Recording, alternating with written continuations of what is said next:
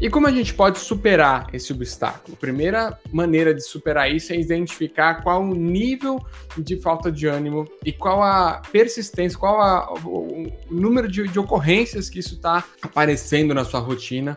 E aí sim você pode começar a superar isso. E de que forma? Uma vez então detectado que isso é realmente um grande problema, é muito importante que, por mais que não seja algo tão fácil, mas que se tente descobrir a causa desse problema. O que que tá levando a essa falta de motivação? Porque isso não surge do nada. A maioria das pessoas, quando entra numa empresa, tende a estar num bom ânimo, num bom estado, e algumas coisas vão acontecendo que levam aquele profissional a chegar nesse estado. Então, é, uma vez identificado que isso é realmente algo crônico, é necessário que a pessoa saiba da onde está vindo, qual é a fonte dessa falta de ânimo, o que está levando aquela pessoa a estar naquele estado.